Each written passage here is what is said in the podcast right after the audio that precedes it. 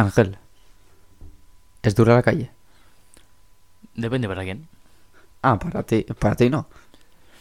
Pues hombre, un día normal y corriente, como mucho, se te queda una- un tiesto en la cabeza, pero ¿Y un, normal no. ¿Y un sábado de carnaval? Hombre, se te puede complicar, Ah, vale. pero... Sin más, ¿Y a, más. y a quién se le complica más? ¿A ti un día de carnaval? Eh, ¿Alguna persona tumbada en la cama? ¿O a Cavaradossi? Hombre, Cavaradossi el día de carnaval, no sé cómo, pero la verdad es que hay un día de su vida que se le va todo al traste. ¿Y por culpa de quién? ¿Una mujer? Eh, Pues por, ¿Celos de entre medios? pues por culpa de ¿Qué? quién. Pues eso es muy, muy peculiar, porque es un conjunto de muchas cosas, ¿no? Un poco culpa del momento en el que vive, de un hombre que es el policía de la ciudad, pero bueno, de eso vamos a hablar un poquito, ¿no? Sí. Bueno, bienvenidos todo el mundo a Óperas Primas. Aquí hoy vamos a hablar sobre Tosca, la ópera que se va a representar en Abao, y de Tar, la nueva película de Todd Field, protagonizada por Kate Blanchett. Y nada, ¿qué nos puedes contar un poco sobre Tosca? Tosca. Tosca es una ópera de Giacomo Puccini. ¿Qué más puedo contar de esta ópera? Aparte de su compositor. Pues tiene un entramado eh, que se intenta camuflar sobre todo en la política. Cuando de política la, eh, la película, perdón, la ópera no tiene nada. O sea, aquí trata todo de celos, de amor y de dudas. Dudas, muchos lloros, lamentos. Y hace también referencia, que es un tema que me gusta mucho, también eh, a la pintura. A la pintura, a los actores y al canto. Bueno, gracias por esta breve introducción que, bueno, queda un poco con muchos interrogantes que se ha abierto. Yo me apunto de aquí cuatro cosillas sobre la sobre esta ópera que es la, si no me equivoco, es la tercera gran ópera que compuso Puccini, porque había compuesto anteriormente La Bohème y Manuel Scott y anteriormente Edgar y Le Billy y se estrenó en 1900 el precisamente el 14 de enero de 1900 en el Teatro Constancia. último año del siglo XIX.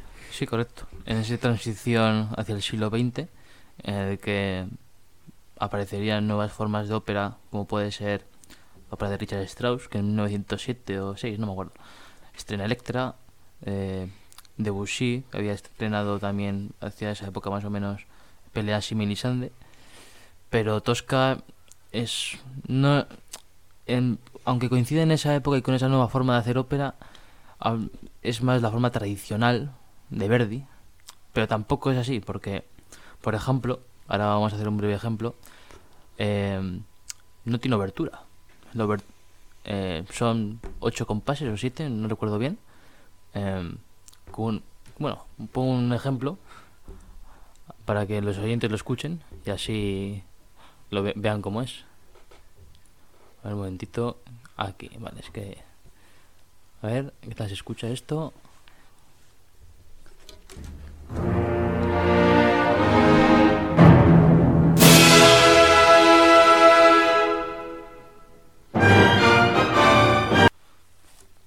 Esa es la obertura de Tosca. O sea, unos compases que ya se escucha que todo lo que va a pasar es malo. Y unos compases, cuando la ópera, mayoritariamente la de Puccini, es una ópera, es una música muy orquestal. Hombre, claro, ¿eh? y Tosca lo es. Y lo es, pero su obertura es que no tiene nada que ver con, con el resto de la ópera, que no es una ópera en la que haya muchos coros. ¿no? ni- Porque tiene Es una eh, ópera de momentos. momentos, no. Es una trama, o sea, es esto, claro, hay que explicarlo más sencilla. Pero Tosca es, uy, la tos. Eh, Tosca es una ópera que lo, lo tiene todo.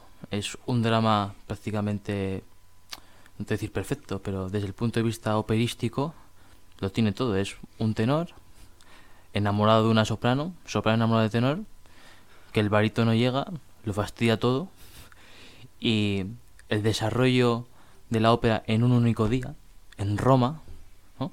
porque voy a hacer un breve resumen de lo que va la ópera. Es el primer acto, está en la iglesia de San Andrea de la Valle. Aunque la ópera se en 1900, eh, está ambientada 100 años antes, 1800. ¿no? Primer acto, está en, la iglesia. En guerras napoleónicas. Sí.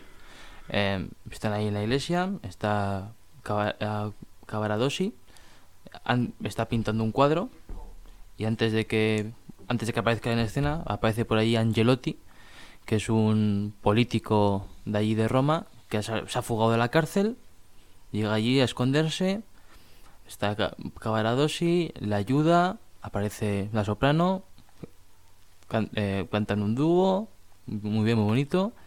Y después de que se marcha el tenor con Angelotti, aparece el varón Scarpia, el barítono. Porque bueno, pues eh, quiere saber dónde está eh, Angelotti. Y allí se encuentra el abanico de la hermana de Angelotti. Entonces, claro, eh, Tosca es una mujer muy celosa. Y el señor Escarpia utiliza ese abanico para intentar persuadir a Tosca de dónde está eh, Cavaradossi, se ha ayudado a, a Angelotti, dónde están, etcétera. El segundo acto va a ser en el Palacio Farnese, que es las dependencias de, de Escarpia. Allí llevarán preso a Cavaradossi, le torturarán. También mandan llevar allí a, a Tosca. Este hombre querrá, bueno, pues abusar de ella, etcétera. Y después el tercer acto, en el castillo de San Angelo, eh, pues se procede a la ejecución de Cavaradossi y el final de la ópera. Así que bueno, esto es un breve resumen de lo que ocurre y ahora indagaremos un poquito, poco a poco, en ello. Es el resumen de lo que es el 95% de las óperas. Tenor soprano y barítono que toca las narices. Eh, sí, así es. Lo que pasa es que en Tosca es de una manera muy especial, porque la acción la concentra Puccini en muy poco tiempo, muy rápido, y, y eso. Así nada, el primer- vamos a hablar un poquito de la ópera arranca, y nada más arrancar, eh, el tenor, Cavaradossi, eh, tiene una, un área muy difícil, que es el recóndita armonía, Sí, señor. que en la que bueno canta un poco hablando sobre el cuadro que está pintando que es la María Magdalena y bueno vamos a, poner un vamos a escuchar un pequeño fragmento de esta área que es una área muy, muy cortita de dos minutos ¿De quién? Pues en este fragmento va a ser por el tenor polaco Piotr Brezala que actualmente pues es uno de los mejores intérpretes de este papel en los Sí, en... los últimos años. Así que ahí va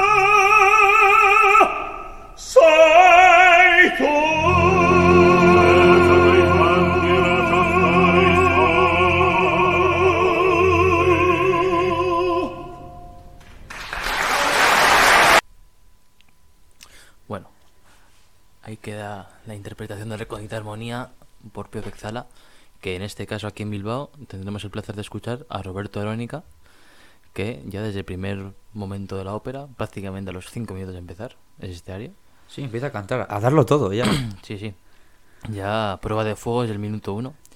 Y bueno, porque vamos a recordar un poco el reparto de aquí en Bilbao em, que van a cantar Roberto Arónica, el papel de Cavarados y Mario, em, Oksana Dika, el papel de la protagonista de Floria Tosca, y el varón Escarpia, el jefe de la policía, eh, es Gabriele Viviani.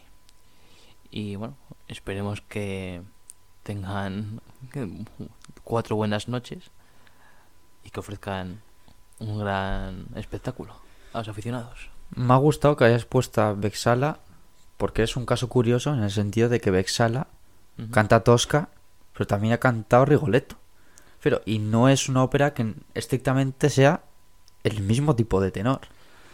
Pues porque Bexala, bueno, es, es que Tosca tiene esa cuestión de que el protagonista, el tenor, a excepción de la soprano y el barítono, que sí que tienes el barítono dramático, luego pondremos un fragmento de mm, el final del primer acto, un fragmento precioso, y un fragmento que determina realmente la trama de la ópera, con un par de frases que dice Escarpia. A lo que iba, de, a diferencia del barítono y la soprano, la soprano tienes a la soprano espinta. Se pinta como lo es hoy Roman, eh, Rodmanowski o en su día Sí. Calas. Sí, bueno, no, Calas era una soprano lírica. Soprano lírica, pero, Pero bueno. un papel importante para ella. Sí, pero, pero por ejemplo el Mario Cavaradossi es un personaje que puede llevarlo desde un tenor puramente lírico, como era por ejemplo Aragal, o era Carlo Bergonchi, Aragal en una noche buena de él. o, o, o ya tenor más espinto o espinto dramático, como son los casos de Corelli, Domingo. Franco Corelli, Plácido Domingo, un tenor lírico espinto, eh, o, no- o no sé, otros como Mario del Mónaco también la han cantado, pero bueno, eso digamos que es el perfil, ahí se puede dar esas dos vertientes, porque te admite, porque mientras que el primer acto tiene un gran lirismo, con el dúo que va a continuación de Es este área, un, un perfil que es importante en, en la ópera de Puccini. O sea, la ópera de Puccini no nos Claro, destaca por claro. otro tipo de tenor. claro, sí, porque... A excepción de la Bohème, que es un tenor Lírico. puramente lírico, lírico puro. Sí, porque el tema está en que en, en esta ópera, aparte, claro, el tenor eh, tiene momentos muy líricos, como es el primer acto, pero por ejemplo el tercer acto es de un dramatismo inmenso. Claro, Ah, el el- dramatismo, tienes la orquesta el- metida, el, eh, adiós, el todo. adiós a la vida, que es un área muy dramática, eh, aunque por ejemplo en ese mismo tercer acto tengas el dúo con la soprano, el dúo de un dúo de amor, de despedida prácticamente, que es un dúo muy bello y que es más lírico, pero bueno, Es que, eh, hace falta ser un tenor con una voz fuerte. es que en cuanto a cantar, en cuanto a ópera Davao, es que es completamente lo opuesto a lo que se escucha en claro. Es que no, es que no tiene nada que ver. Eh, no, no, claro. Aquí es un. Es, pues es prácticamente, no sé, es como Es- una lucha entre la orquesta, los cantantes. Porque la- en esta obra, la orquesta. Bueno, en la, todas las obras de Puccini realmente. La orquesta es como si fuese un actor más. Es la que te demuestra lo que va a ocurrir. Es. No sé, o sea, Puccini es, es- como, el, como si fuese el primer director de cine. sí, es de Eh, esas óperas que tienen como un leitmotiv marcado desde la obertura. Sí, porque cada personaje tiene su Sí, es música, su su, música. melodía. eh, porque incluso, por ejemplo, aquí va un spoiler, pero bueno, ya sabemos que en las óperas no hay spoiler. En el segundo acto, cuando Tosca mata a Escarpia. Escarpia. Claro, en el tercer acto ya no está Escarpia. Pero aún así sigue estando Escarpia presente, porque aparece, su motivo musical sigue apareciendo. Sí, y cuando Scarpia es posible que después de Tosca sea el personaje, con perdón de Cavaradossi, sea el personaje más importante, se podría decir. Pues hombre, no si es más importante, pero sí el, el que mejor está definido, ¿no? Sí, porque al final el que marca lo que es el triángulo, el triángulo que hay entre los tres, es Scarpia. Sí, O sea, el triángulo que hay. No, sí, sí, es el que es el punto de unión entre los tres. Claro, claro. Y Ay. es el, el que más tiene confrontamientos entre los dos, tanto con amenazas, o sea, am- amenaza a los dos. Uno por celos y con ella por amor, pero es amor, pero es que no deja de abusar de ella. Es que no está enamorado, no está enamorado. La Lo quiere es- poseer. Sí, quiere que sea suya. Es, es como más. es un poco como en Nuestra Señora de París, Sí, por ejemplo. que a Esmeralda la, la quieren poseer. Sí. Y por- para demostrar un poquito eh, cómo es el carácter del varón Escarpia, vamos a escuchar a- ahora un fragmento, que es el final del primer acto, en el que, bueno, después de que se hayan marchado eh, Tosca y se haya marchado Mario, eh, llegan allí, pues hay una, va a haber una misa y van a cantar las plegarias, ¿no? El Te Deum, pero en el Te Deum eh, el barítono Escarpia dice unas cuantas frases que son eh, cruciales para entender cómo es el personaje y el devenir de la ópera. En este caso vamos a escuchar eh, una versión del Metropolitan de Nueva York con Cornel McNeil, el gran barítono eh, verdiano, dramático norteamericano de los años 60 y 70. Y bueno, vamos a escucharlo y cuando acabemos eh, comentamos.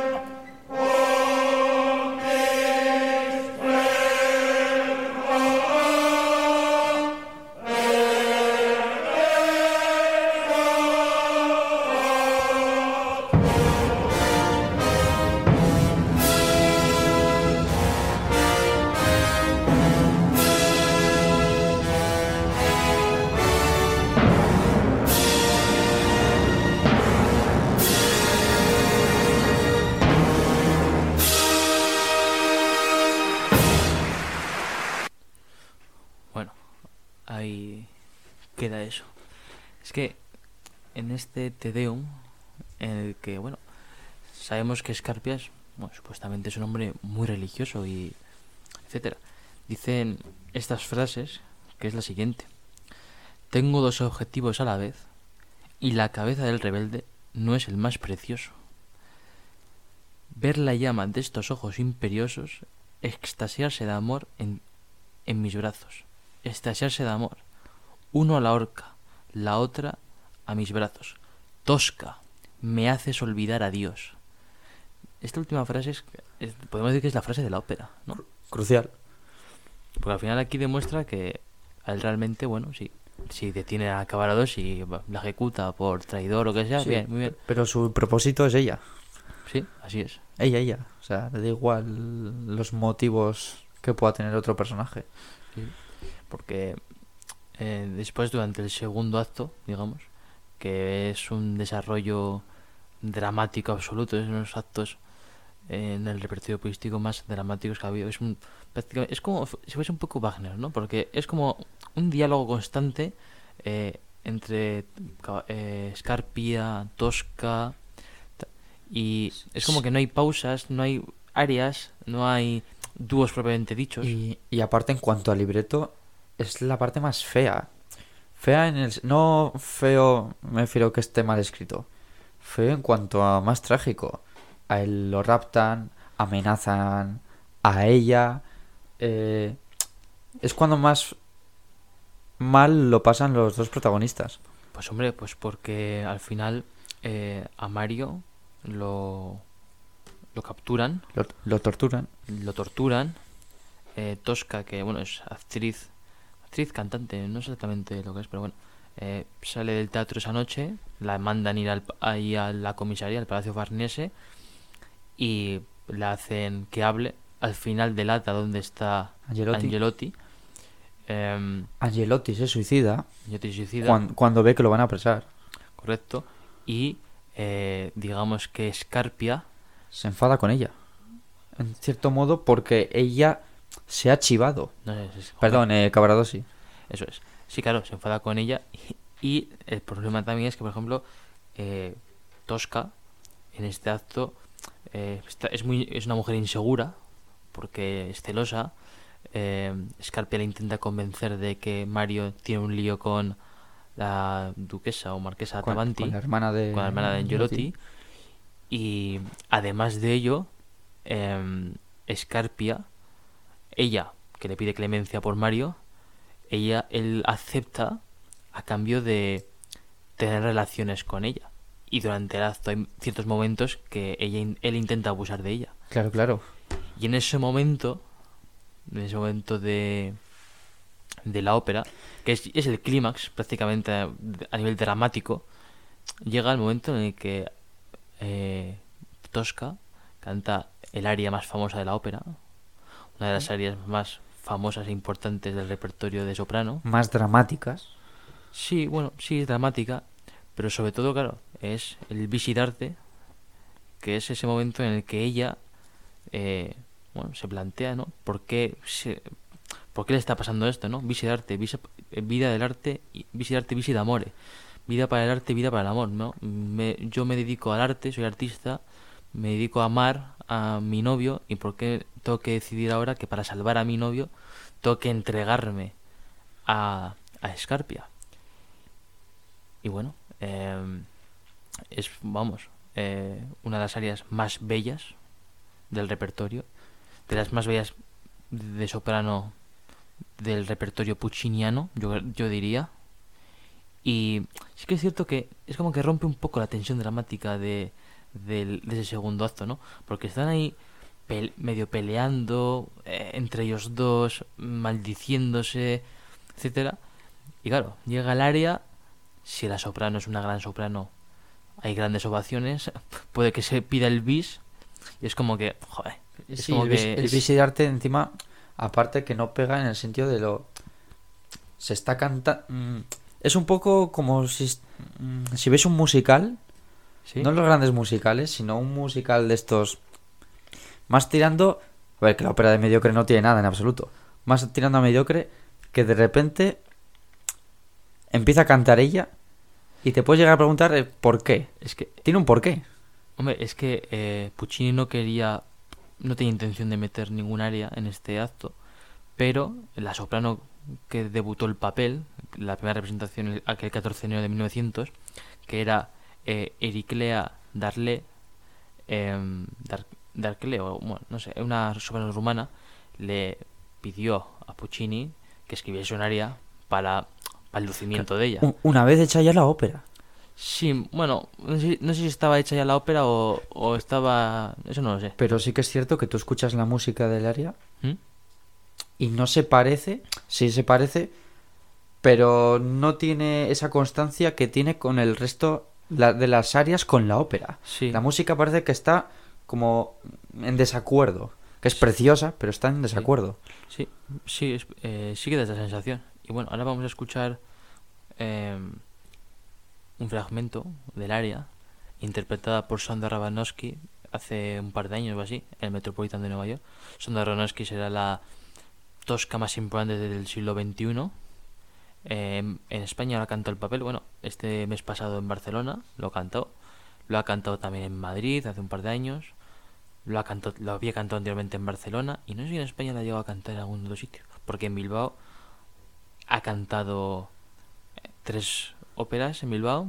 Ha cantado, cantó El Trovador, Sí. Rusalka y María Y Estuarda. María Estuarda. Y hace un par de años cantó un A, Ma- recital. a María Estuarda fue la primera vez que, que la escuchamos. Sí, y hace un par de años eh, cantó un recital aquí en Bilbao, que cantó una de las propinas fue el visitarte y la verdad es que el público enloqueció. Sí, eh, pues, eh, cuarentena. Sí, en ¿Eh, mayo que fue? del Mayo del 21. Sí, yo creo que sí. Abril, mayo fue. Sí, sí. Y fue pletórico, la verdad. Sí. que hay que decirlo. Así que bueno, vamos a escuchar este pequeño fragmento y a ver qué os parece.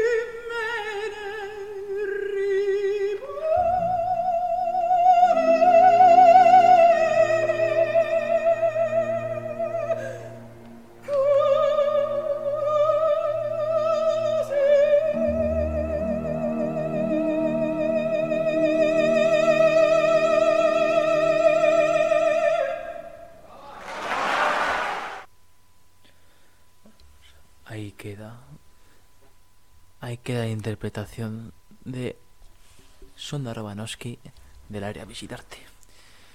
Que. bueno, iba a decir algo antes, pero se me ha pasado. Y ya, ya no me acuerdo. Espero que me acuerde a lo largo de, de lo que resta de programa. Pues se te ha ido la memoria, ¿eh? ¿Qué ha pasado? Pues que al final estaba yo, yo también escuchando la música y claro, pues estás escuchando la música que te embriaga y te acuerdas de cuando estás en el teatro y este ese, tipo de áreas que claro, es muy difícil para soprano porque ha intentado o está intentando abusar de ella Scarpia y claro, está generalmente esto suele estar bueno, arrastrándose por el suelo de un lado a otro tal.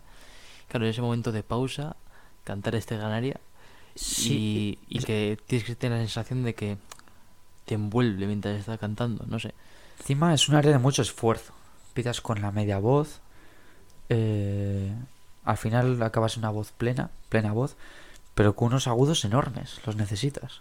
Muy claro, y controlar pues muchas cosas. Hay que tener un buen fiato para poder hacer líneas de canto largas, Sí, y extensas. encima bien. Urbanowski, mucha técnica vocal. Claro, pues eso, estoy diciendo que tiene que tener buen fiato, em, muy que suene muy bien las medias voces, la voz, en, la plena voz, el uso de la mesa di voce. Pero bueno, es, es- esta es una de las grandes áreas, sin ninguna duda, de del repertorio pucciniano para soprano. Y después, a continuación de, este- de esta situación, Tosca mata a Scarpia cuando le va a entregar el salvocon cuando le entrega el salvoconducto famoso para liberar a Mario, pero que es mentira. Efectivamente. Eh, Scarpia está fingiendo, o sea, no, aquí no, Mario no se va a librar de que no de se, que- ve- de no que se le mate. de una. y Tosca le mata, le apuñala y es uno de los momentos más es un momento más heroico Sí. de, de la de la ópera y Sí, sí, al, al final del segundo acto. No, sí, que joder. em, Tosca le mata, le ejecuta, mejor dicho.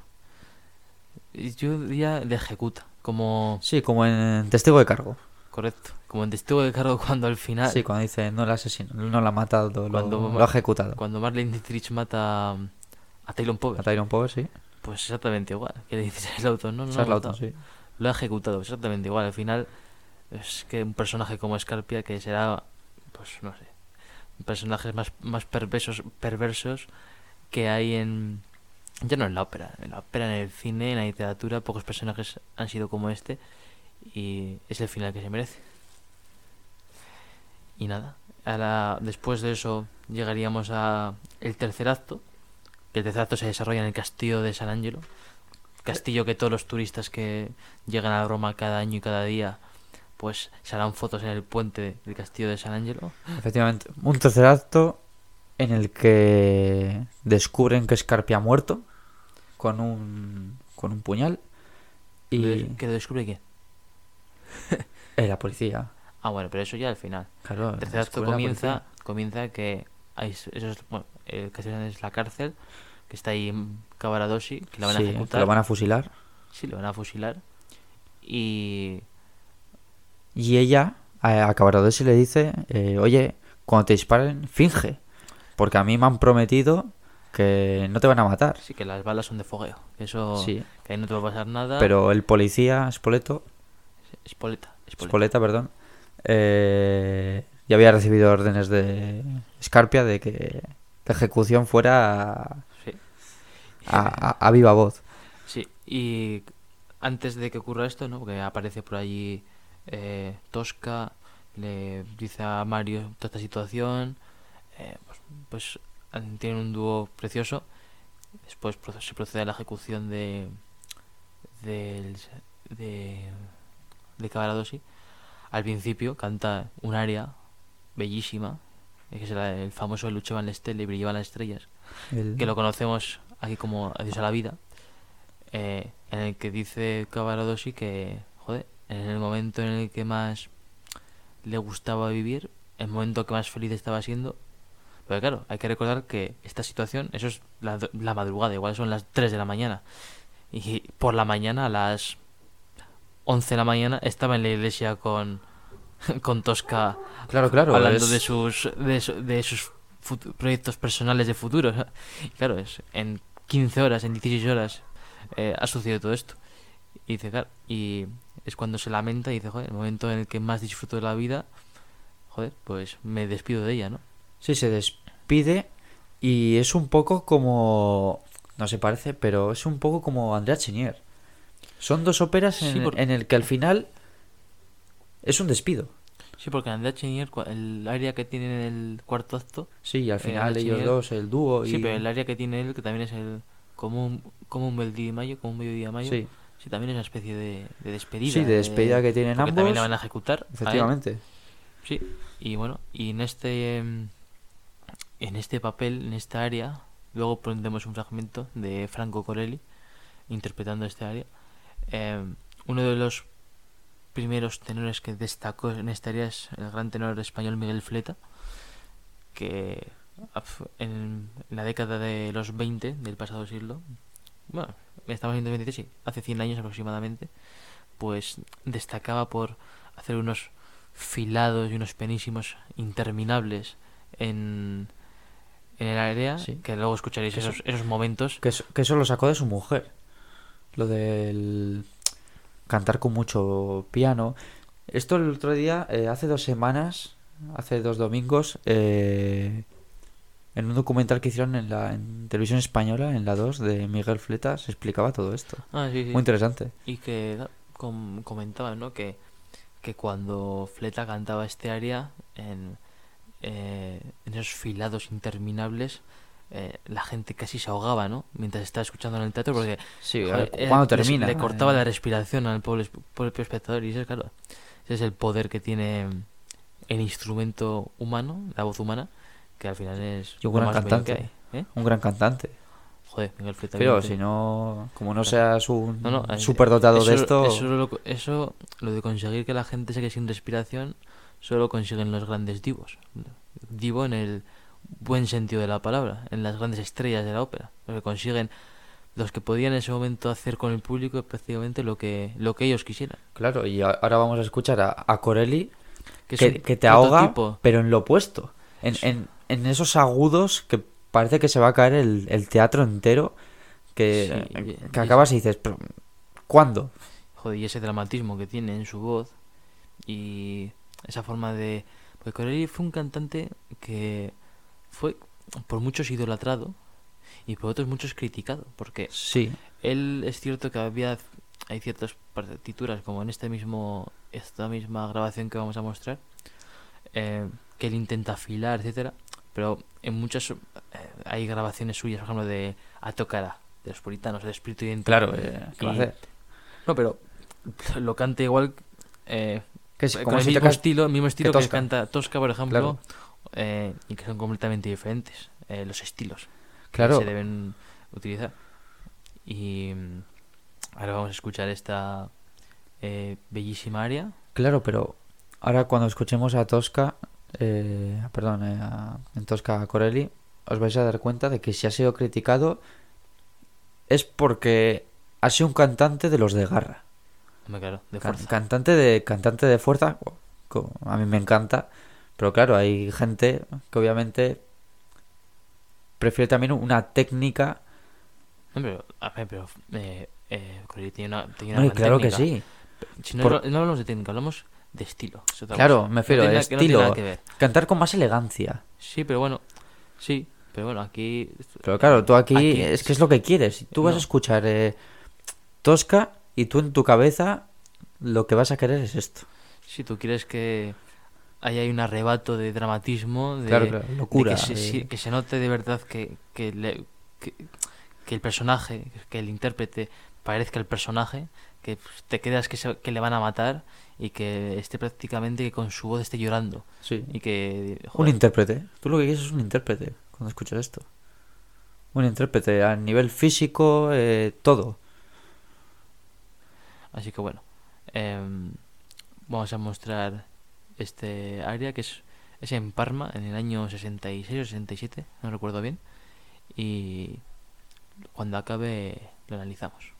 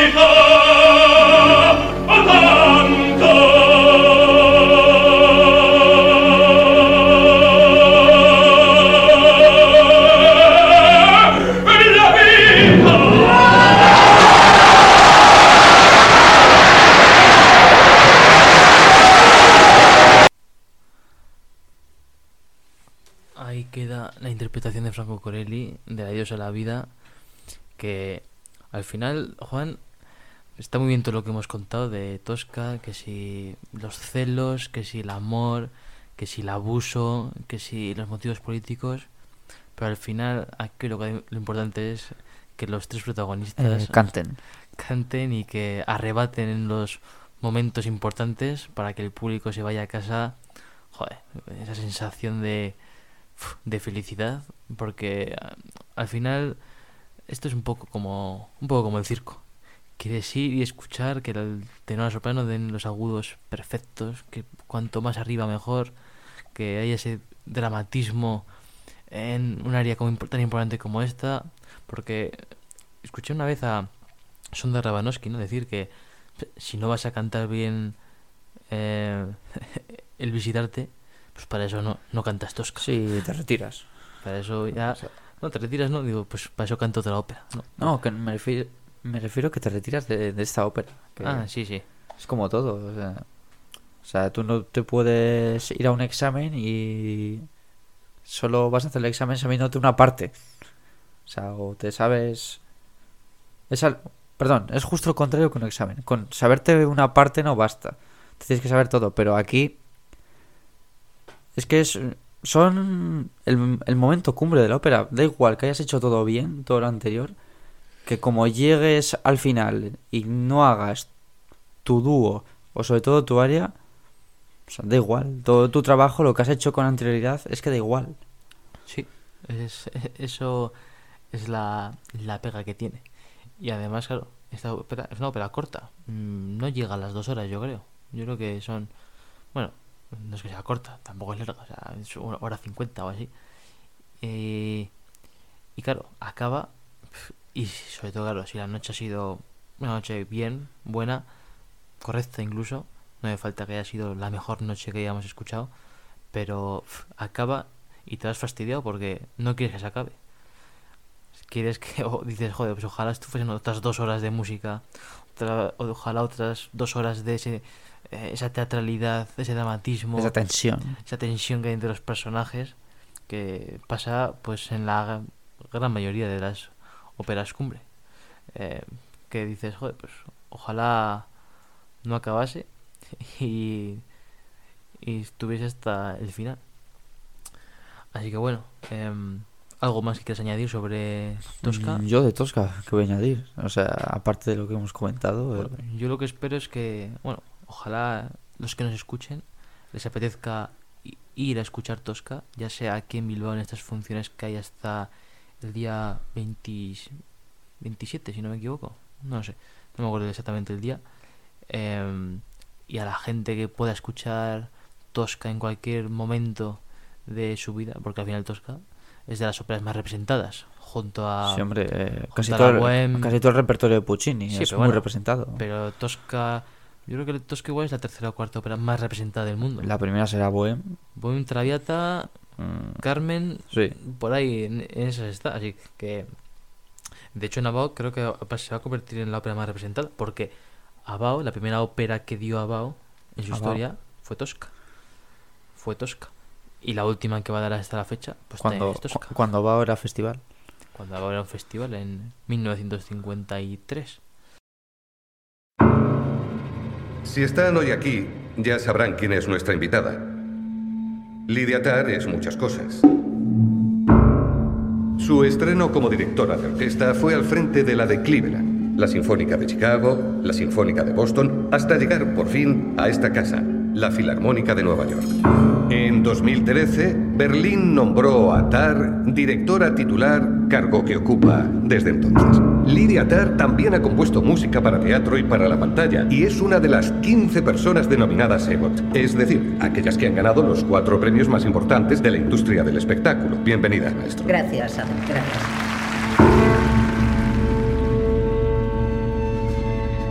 ¿Qué tal va lo de componer? No muy bien, sigo oyendo algo.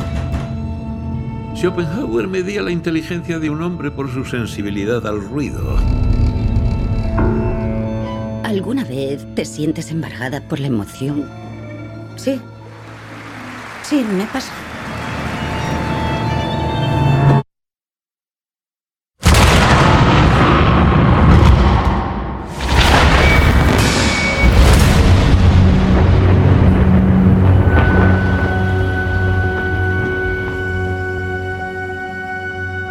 Hay un problema. He recibido otro mail muy raro. No debemos vernos implicadas en ningún lío. Estoy preocupada. Se está empezando a encerrar en sí misma. Para bailar la máscara debes servir al compositor. Tienes que sublimarte, renunciar a tu ego y sí, a tu identidad. Debes plantarte ante el público y ante Dios sin borrarte. Ciertas cosas a veces tiene algo raro. Siento que me fuego.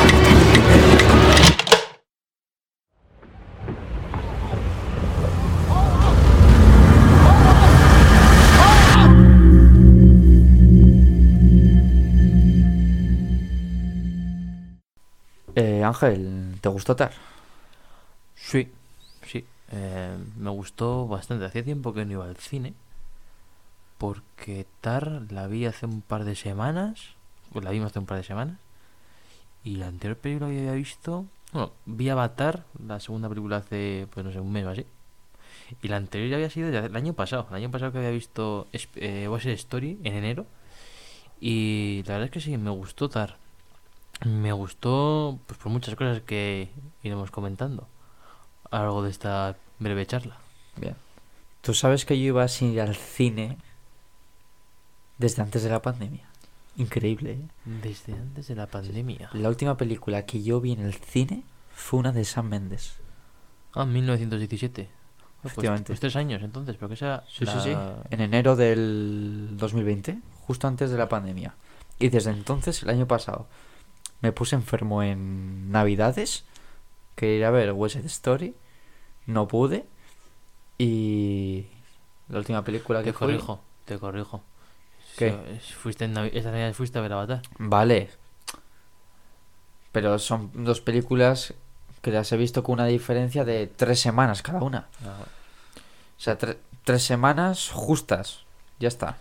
Pues sí, pues Ometar, pues eh, hablando de la película, pues sí que me gustó, porque al final eh, trata de una temática que me gusta mucho, que es la música. Eh, hace un gran trabajo Kate Blanchett, o sea, una gran interpretación, de las mejores interpretaciones, no de ella, sino de los últimos años de cualquier actor o actriz. Sí, encima porque es una película que toda la película es ella. No recuerdo que hubiera una secuencia en la que ella no esté. Igual hay, pero no Pues, recuerdo. Yo tampoco, me acuerdo que eso lo comentamos cuando salimos de la sala. Porque estamos. que prácticamente de toda la película eh, está ella en todas las escenas. O sea, mm, sí. mm, o sea, bastante. O sea, un trabajo. Y además que es una película larga, ¿eh? Eh, Sí, dos do- horas y media. Dos horas cuarenta. No, veinte. Bueno, por ahí, sí. Dos horas- Sí. Alrededor de Sí, dos horas y también- que media. no entiendo también eso de que. Porque mañana quiero ir al cine o esta semana a ver la de la nueva de película de Spielberg, Los Fabelman. Y Avatar también la vi, que dura tres horas y pico. Como todas ahora. No sé por qué tienen que durar tanto las películas, macho. Dos horas y media, tres horas. No sé. Eh, ¿Sabes? Eh, Y si duran eso, coño, pues que hagan un- a la- a la mitad un breve descanso de cinco minutos para poder salir al servicio si hace falta. Pero no entiendo por qué tienen que extenderse tanto las películas. Porque eso, mira, eso es lo que igual menos me gusta de Tar. Que ese ritmo que tiene la película decae un poco en cierto momento de la película. Más o menos, si la película dura dos horas y media, pues yo creo que a partir de las dos horas decae un poco el ritmo. Porque claro, al final eh, tienes que contar mucho. Tiene que haber una narración muy grande, muy extensa, contarte mucho, para que en dos horas y media mantenga un ritmo interesante la película. Porque, por ejemplo, en la escena. Bueno, ¿vamos a decir spoilers, sí o no? Yo no creo sé, que- a mí me da igual. Yo creo eso. que sí. O sea, el, O que nos escu- lo- el que nos vaya a escuchar y no la haya visto. Vamos a ver. Tiene dos eh, opciones. Vamos a ver, Ángel. Yo con el cine siempre he sido muy claro. El argumento es importante, por supuesto. Pero lo que importa en una película es cómo se cuenta. O sea, me puedes decir que. Vamos a ver. Imagínate que yo mañana eh, voy al teatro y voy a ver Hamlet.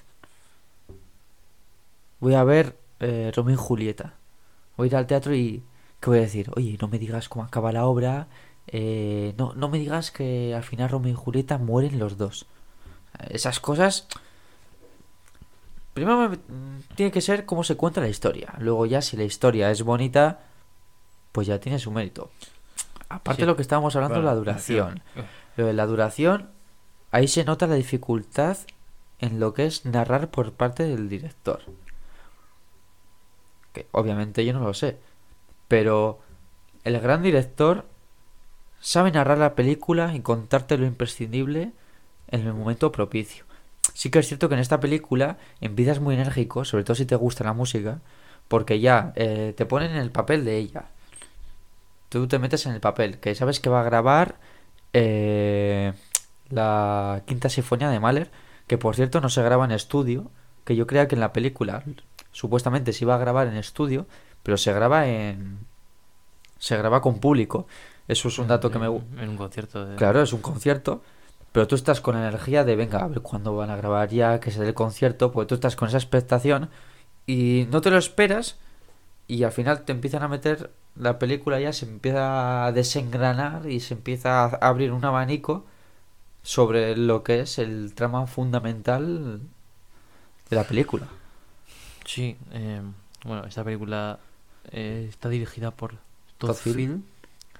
Eh, se estrenó aquí en España, se ha estrenado el 27 de enero del 2023. tuvo mucho éxito en... Creo que se estrenó en Venecia, en el Festival de Festival. Venecia. Sí, tuvo mucho éxito, ganó el premio Mejor Actriz Katie Blanchett.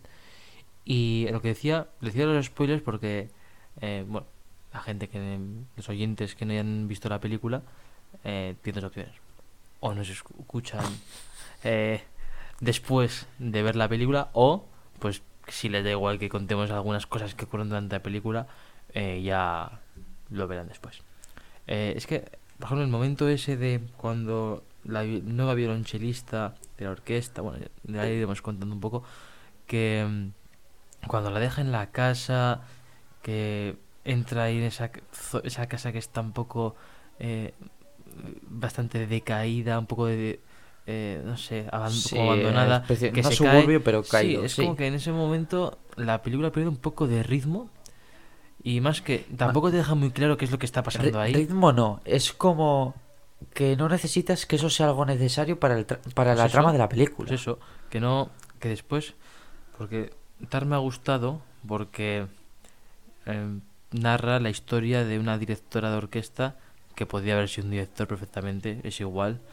El caso de esta película, da igual que el personaje sea hombre o mujer. Lo importante es que el hombre o mujer que haga la película tiene que ser un gran actor o actriz. Sí, o hombre, sea, por eso- supuesto. eso es lo único- Porque tú, importante. tú eres el, Lo la único- pieza. Lo, lo único importante.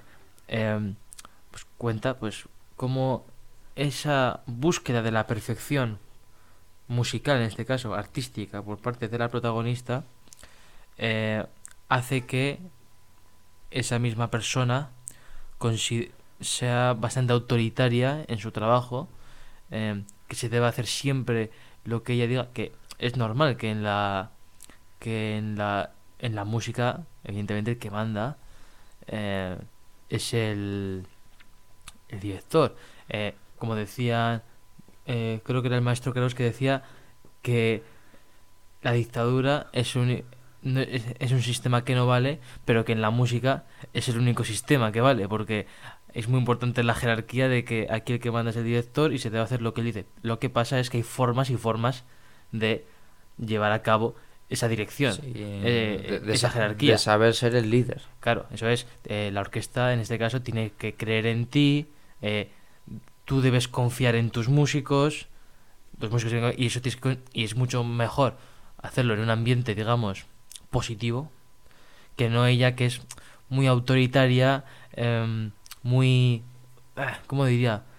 Borde, se podría decir, en ciertos momentos, y que ella lo que busca es el objetivo de hacer la música de tal manera como ella quiere, em, pero bueno, eh, con todos estos... Claro, porque para que no sepa cómo funciona una orquesta, eh, yo puedo ser el- un primer violín muy bueno y que me inviten de repente para tocar, no sé, un concierto con la Nacional de Francia.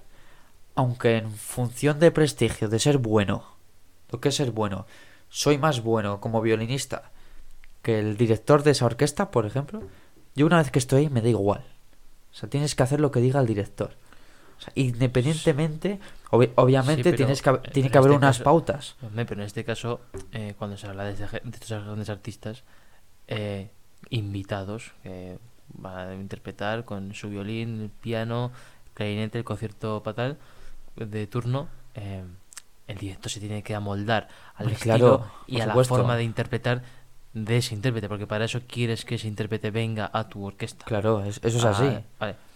Pero está entonces claro, en esta que te cuenta la, la película, no, pues eh, la protagonista, eh, pues no, no, no, no, no expresa, o sea, no expresa simpatía, digamos.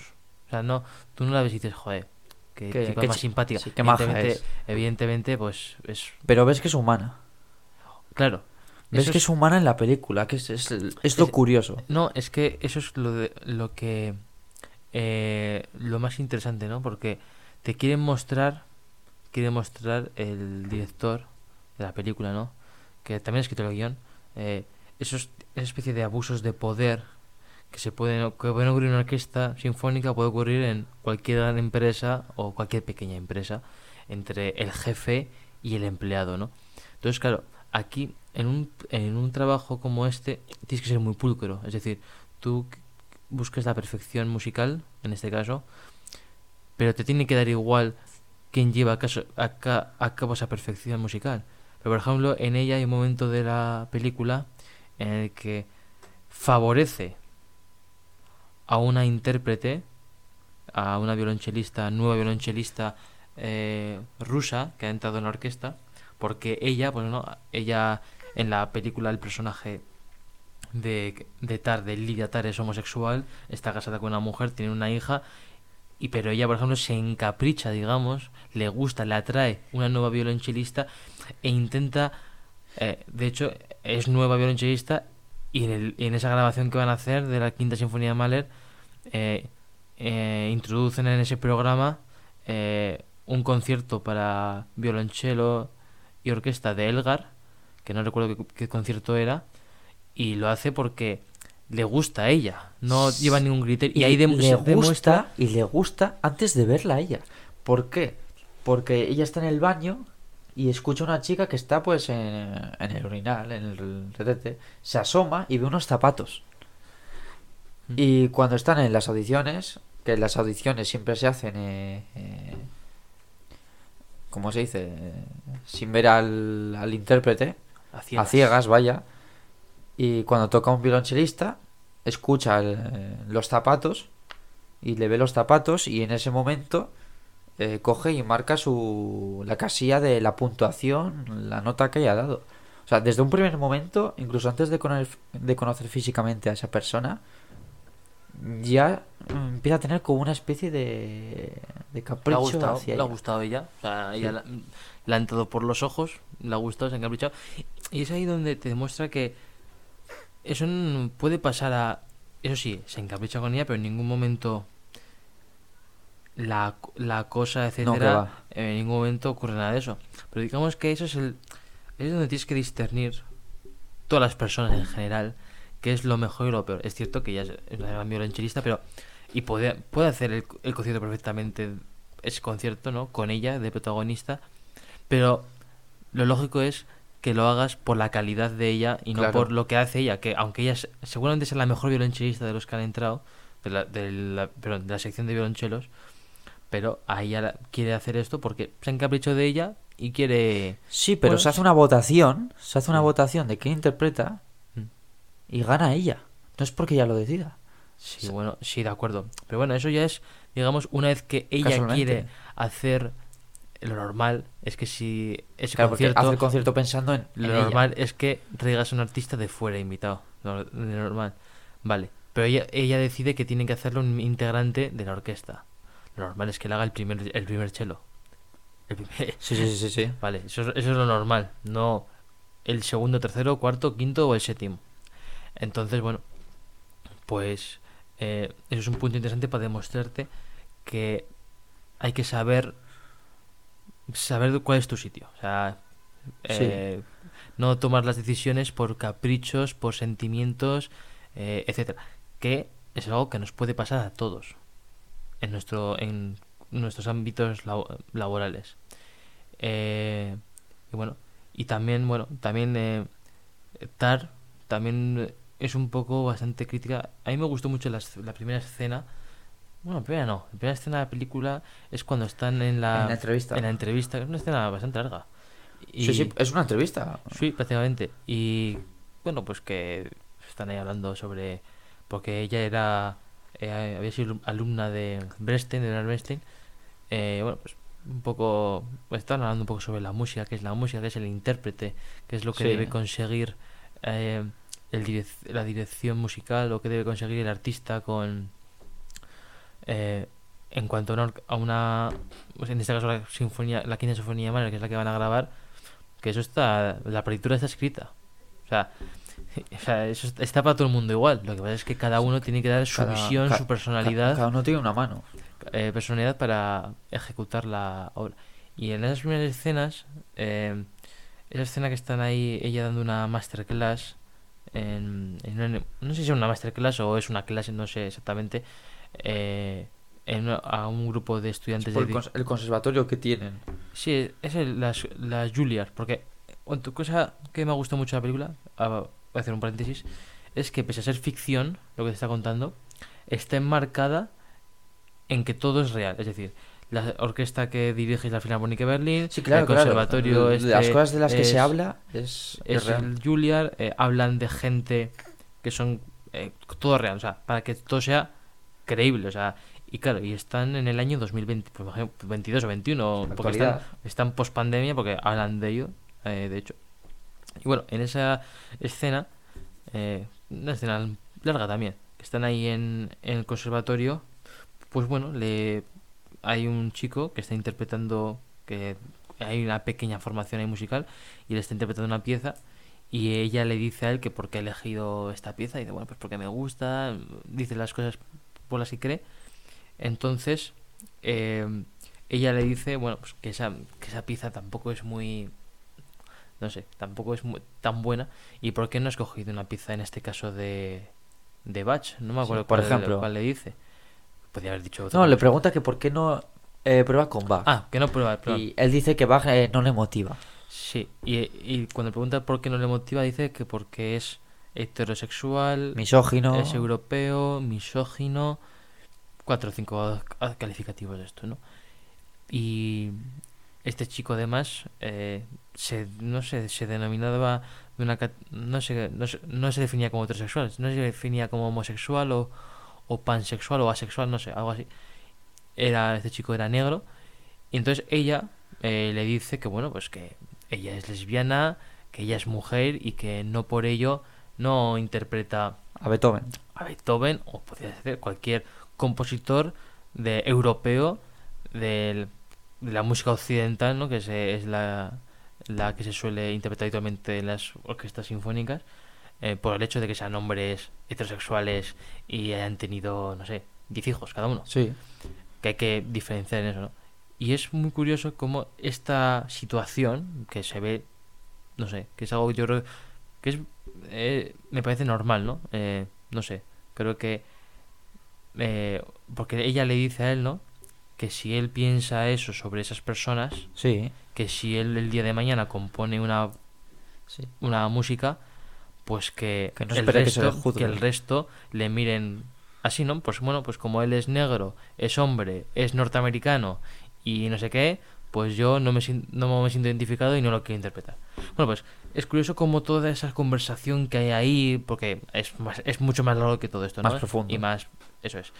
Em, si después se, la utilizan ahí porque hay una persona ahí que ha grabado con el móvil lo que ha pasado, pues eso ahí hacen unos cortes, hacen no sé qué y lo manipulan y eso lo, No. lo envían, lo mandan por Twitter. Lo manipulan por celos, por envidias y... y- lo mandan por Twitter y eh, se demuestra como hoy en día parece que vale más la opinión de cuatro o cinco personas o 10.000 personas que escriban en Twitter cualquier tontería sobre una persona que los verdaderos hechos que ocurren, no me refiero en este caso, me refiero en cualquier, Cualquier ámbito, ámbito. en general de... Entonces eso me parece muy bien por parte del director que ella muestre esa situación. Que esto no quita que, la per- que el personaje protagonista sea un tanto áspero. Sí, porque el- el- ella, Lidia, eh, Lidia Tag, eh, tiene sus taras.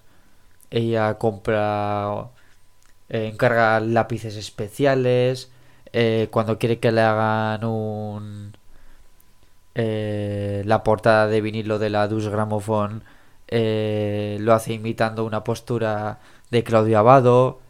Ella en ese sentido, vamos a ver, empatizas con el personaje en cierto modo, pero sabes que ya pues sí que no es una persona cuerda. Algo que me gustó de la película es la cantidad de, de personajes. Salvo en las secuencias de orquesta, en casi todas las secuencias eh, hay dos personajes. Dos personajes y es una película sobre todo de interiores. O sea, interiores... eh, típico película de Berman. Si alguno ha visto interiores de Woody Allen, no se parece, pero en ese sentido sí. O sea, muy. Se le da mucha importancia a la arquitectura, porque se- los interiores se le da un aire bastante elegante. O sea, cómo son las salas, las habitaciones, la casa de ella, incluso su anterior casa, que es donde se va a componer. Y eso me ha gustado mucho.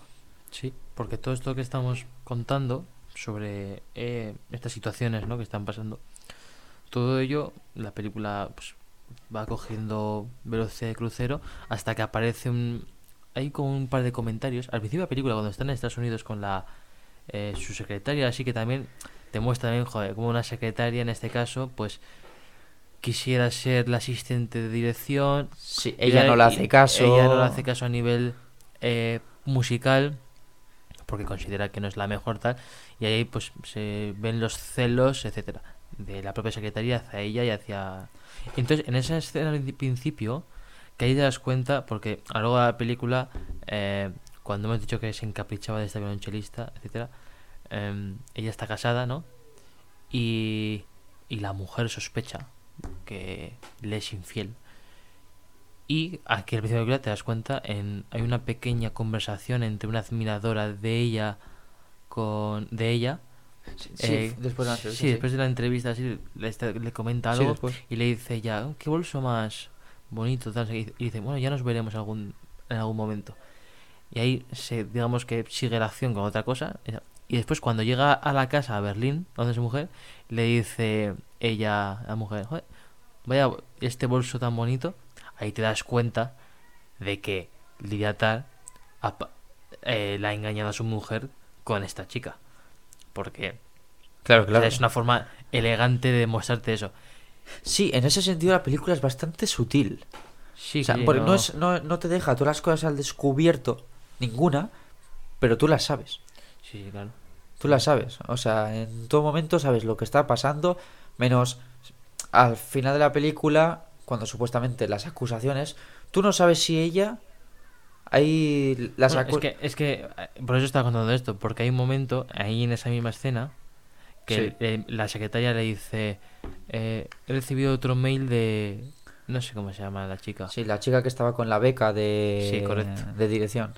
Entonces, bueno, pues le dice que no sé qué, que, que no la conteste de lo que sea. Y a eso de la mitad de la película, más o menos, recibe un- Un la noticia de que esa chica Sí, se ha eh, suicidado. se ha suicidado, ¿no? Entonces, bueno, a partir de ahí es como que esa chica es una eh, chica que está estudiando una eh, dirección con una beca de que ella ofrece o algo así. Y no sé, es que no te llegan a exactamente qué haya pasado entre ellas, ¿no? Pero había muchos correos electrónicos entre ellas dos. Y no la secretaria también. Sí, eh, y no sé qué. Y, y ahí, claro, eh, ahí que se, se nota ya a ella que se empieza a poner nerviosa la protagonista porque la pueden acusar de tener algo que ver con, Sí, con el suicidio. con el suicidio. Y algo que ver, pues yo que sé, pues que. Pues tema de que si la acosaba, que si no la acosaba, pero tampoco te dejan claro si eso es verdad, ¿no? Si, si ha habido acoso por parte de ella, si no lo ha habido, eh, si esa chica tenía algún, algún problema aparte, ¿no? De hecho, eso se...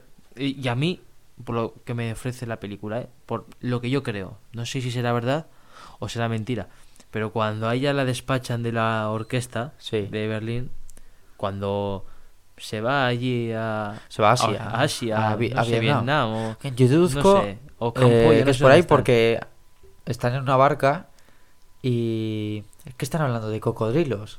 ¿O de qué hablan? Que dicen que no hay porque una película de Marlon Brando se había rodado Ah, ahí. sí, ¿O sí, qué decía? sí. Claro, Sí, tú no deduces y dices, oye, Apocalipsis Now. Tú en tu cabeza ya dices, Sí, va. no sé exactamente cómo era, pero ocurre esa, esa escena de que ella en el hotel le pregunta por ir a un sitio a hacerse unos, unos masajes, ¿no? Eh, y le dan una dirección y, y va a un sitio a hacerse un masaje Sí. y ese masaje, digamos, que era un masaje que tenía... eh, Masaje erótico. Sí, correcto. Eh, y ella va al sitio, mm, se- le extraña cómo es la situación, ¿no? Porque le ofrecen... eh, Tiene que elegir. elegir uno de las masajistas Ah. y, y te presentan las masajistas de una forma como de sumisión. Sí. To- todas sentadas delante, enfrente de una vitrina, Sí. eh, agachadas y cuando se lo muestran, ella eh, sale corriendo a la calle y vomita. Sí, así Pues- que es como un poco... No, porque digo, no ahí, te das cuenta de que ella No, Puede que fuese una mujer que sea una Sí. mujer promiscua. vale, ¿de por acuerdo? supuesto, pero dices, eh, te extraña como que sea una acosadora, pero en cambio le enseñen eso y Lo- su primera reacción sea irse a vomitar porque l- Que se encuentra mal. le, repugna y te lo Entonces, demuestran así. Es como que a mí me choca. No sé realmente, sí, tiene muchas cosas negativas ella. Pero no, mm, no sé yo si puede ser una acosadora. Porque una cosa es que, eh, pues hombre, sí, que le gusten las mujeres y, y pues le gusta estar igual una noche con una y otra noche con otra. Pero bueno, pero ahí te demuestra que, que eso no le gusta, eso de que vaya a un sitio a hacerse un masaje y la vayan a, a, a tocar. Entonces, supuestamente, si tú eres una persona que tiene esos, que no lo sé, que igual me estoy equivocando, pero esas conductas negativas, pues bueno, pues si vas a un sitio de estos y te ofrecen esto, tampoco te va a priori parecer mal, ¿no? Entonces, bueno, pues en ese enredo que hay de situaciones que no, s- no acaban muy bien de, de contarte qué es lo que ha ocurrido, lo que sí que sabemos es que a ella la han despachado de allí de la orquesta de, de Berlín y se encuentra ahí en Asia haciendo música con, con chavales. Y muy interesante de ella es que pese a ser lesbiana, ella es muy eh, anti los movimientos de ahora. ¿qué- ¿A qué te refieres? Por ejemplo, al principio, cuando le hacen una entrevista a ella, ella es muy anti... eh, cuando empiezan a hacer la entrevista que le hacen, Sí. el tipo de los, los pronombres, lo de que si tiene que haber más directoras que directores, Ah, bueno, empiezan pues- a hablar de eso. No, pero no es que sea anti-movimientos de ahora. No, no, No, anti- Lo que no anti. No, no dice nada de eso. Lo que pasa es que que dice que ella, por el hecho de ser mujer, no ha sentido trabas ni eh, han sentido que la traten peor o que no la hayan tomado en serio. No sé, porque de hecho ella, por, por sitio donde pisa, es sí maestro, sí maestro. Sí, claro, y dice que no le va a cambiar el nombre de maestro por otro nombre ahora. Eso ya lo explica. Pero pese a eso, que ella no tiene una forma, una mentalidad que de repente la vaya a cambiar. Ella es como ha sido siempre y no lo va a cambiar nunca. Yo no te he entendido la- esta última que no va a cambiar ya, pero ya lo sabemos, es que ella es así. Claro. Ella, es, ella es una persona, eh, pues eso, que le importa solo hacer la música bien Ya, y pero ya está. eh, no- me refiero a que eso es una de las cosas que al que no sea, no, no sea eh, o no esté muy familiarizado con este tema, tú vas al cine, ves, es- ves la película, como es ella, y te choca.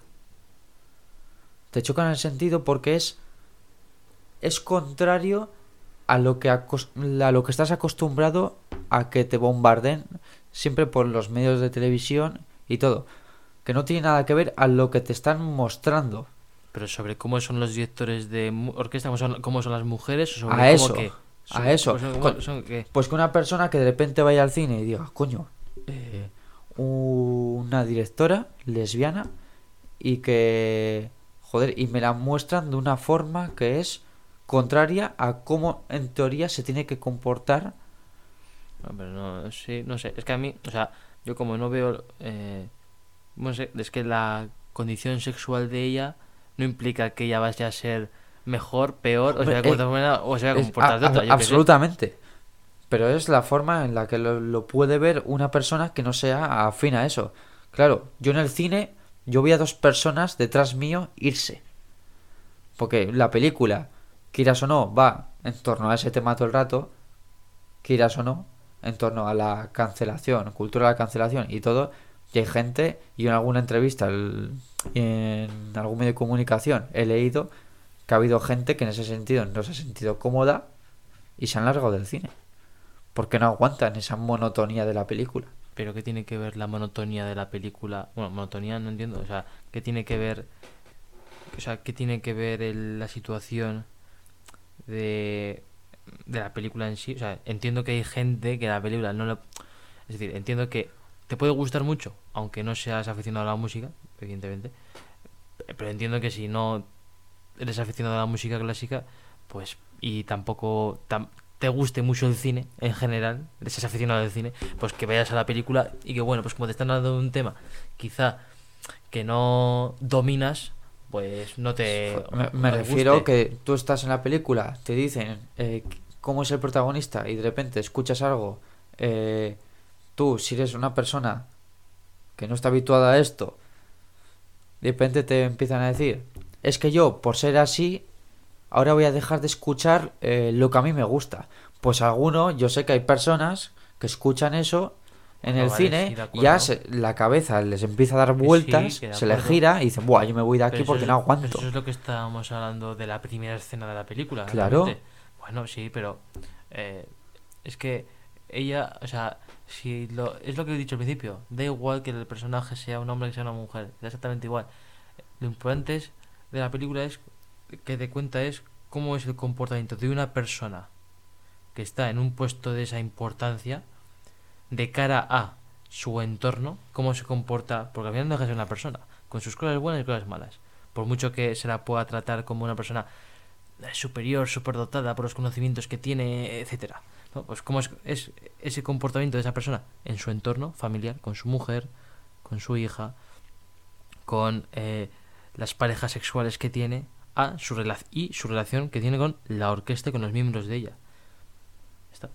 O sea. Y da igual que sea hombre, que sea mujer, importante es que sea un actor, una actriz y que eh, haga el papel, pues como lo hace Kate Blanchett, que la verdad es para quitarse el sombrero. Que hay unas cuantas entrevistas bastante interesantes que he leído a ella sobre la película y el papel, porque creo que el director ha escrito el guion eh, pensando en ella como protagonista. Y eso, em, ahora mismo no, no te sé decir, no te puedo añadir eh, más cosas. Si quieres eh, Hay, añadir. hay una secuencia que me gusta al principio de la película, que es cuando él- ella está con otro director de orquesta y él empieza a preguntar a ella todo el rato, de, ¿cómo lo haces? Eh, él está con la libreta y están hablando de, no me acuerdo de qué sinfonía estaban hablando, o de un concierto. Y él intenta apuntar eh, cómo hace las cosas ella. Y ella hay un momento en el que le dice, creo que es de Mahler, eh, hay un momento en el que le dice, eh, no, yo solo sigo la partitura. Dice, Mahler ya te dice en la partitura cómo están hechas las cosas. O sea, pues me parece una forma interesante de decirte, oye, pues aquí es que esto no, no, no es arte magia ni nada. Yo me dan unas pautas, sé cómo eh, apoyarme en ellas y al final sabe cómo representarlas. Sí, bueno, pero es que esa escena es esa conversación que tiene en un restaurante es curiosa porque es que no, es un director, pero es como es un poco extraño ese, ese hombre, ¿no? Porque al final eh, quiere hacer un trabajo artístico y quiere hacerlo exactamente igual que otra persona. Cuando esto del arte lo bonito es que cada uno lo hace dentro, eh, por ejemplo, en la música, ¿no? Porque una escultura entiendo que tú tienes un bloque de piedra cada uno talla lo que quiera, ¿no? Pero cuando tú con ese bloque de piedra quieres tallar un, no sé, a, un hombre o una mujer, cada uno lo hace desde su punto de vista y desde su perspectiva. Pues esto es lo mismo. Tú, te dan el tú tienes el pentagrama, en el pentagrama pone forte, pone un- hay un regulador, hay un crescendo, hay un diminuendo, pero cada director, cada artista debe interpretarlo a su manera, hacer el forte de tal manera, hacer los tempos un poco más rápidos o un poco más lentos, porque en ese ha- hablan de que, creo que hablan del, movi- del el cuarto movimiento de, de la quinta de Mahler, que es el famoso Adagietto, no sé si hablan de que Bernstein hizo una grabación pues que alargó eh, en unos en bastantes minutos alargó eh, esa y no es que largase sino que eh, los tiempos que utilizó eran tan le- eran mucho más despacios que de los habituales entonces pues duraba bastante más la la, la grabación y eso es eh, lo que diferencia a unos artistas de otros cómo emplees esos recursos que te da el compositor para interpretar la obra que ha compuesto no sé hasta qué día estará en los cines eh, En- TAR. pues en- no sé, imagino que un mes. Ya, pero ya se estrenó hace casi un mes, así que no sé si seguirá en alguna sala, no seguirá. Bueno, y toda la pues- gente que eh, no la haya visto, le aconsejo que vaya a verla. O ya que se espera que la, la transmitan por televisión o que se suba a una plataforma de streaming actual o, o que se la compre en formato físico en DVD o en o en Blu-ray o similares. Sí, pero lo que está claro es que es una película recomendable para ver. Sí, porque ver a, a una. Sobre todo, al final, por toda la historia que hemos contado, sobre todo ver una actriz que hace semejante papel, eh, que está toda la película en escena continuamente, que lleva todo el peso de la, de la película, pues. Que es- tiene, que tiene papeletas para los Oscar. Este año para el Oscar, ¿no? Tiene Sí, bastantes sí. papeletas. Ella sí. La película no lo sé, pero que ella seguramente gane el premio a mejor actriz. Eh, prácticamente, vamos, no sé, no se, pu- aquí no, no se puede dar nada por seguro en esta vida, pero, pero tiene muchísimas. pues nada, eh, lo dejamos. Muy bien. Dale. Muchas gracias por habernos escuchado.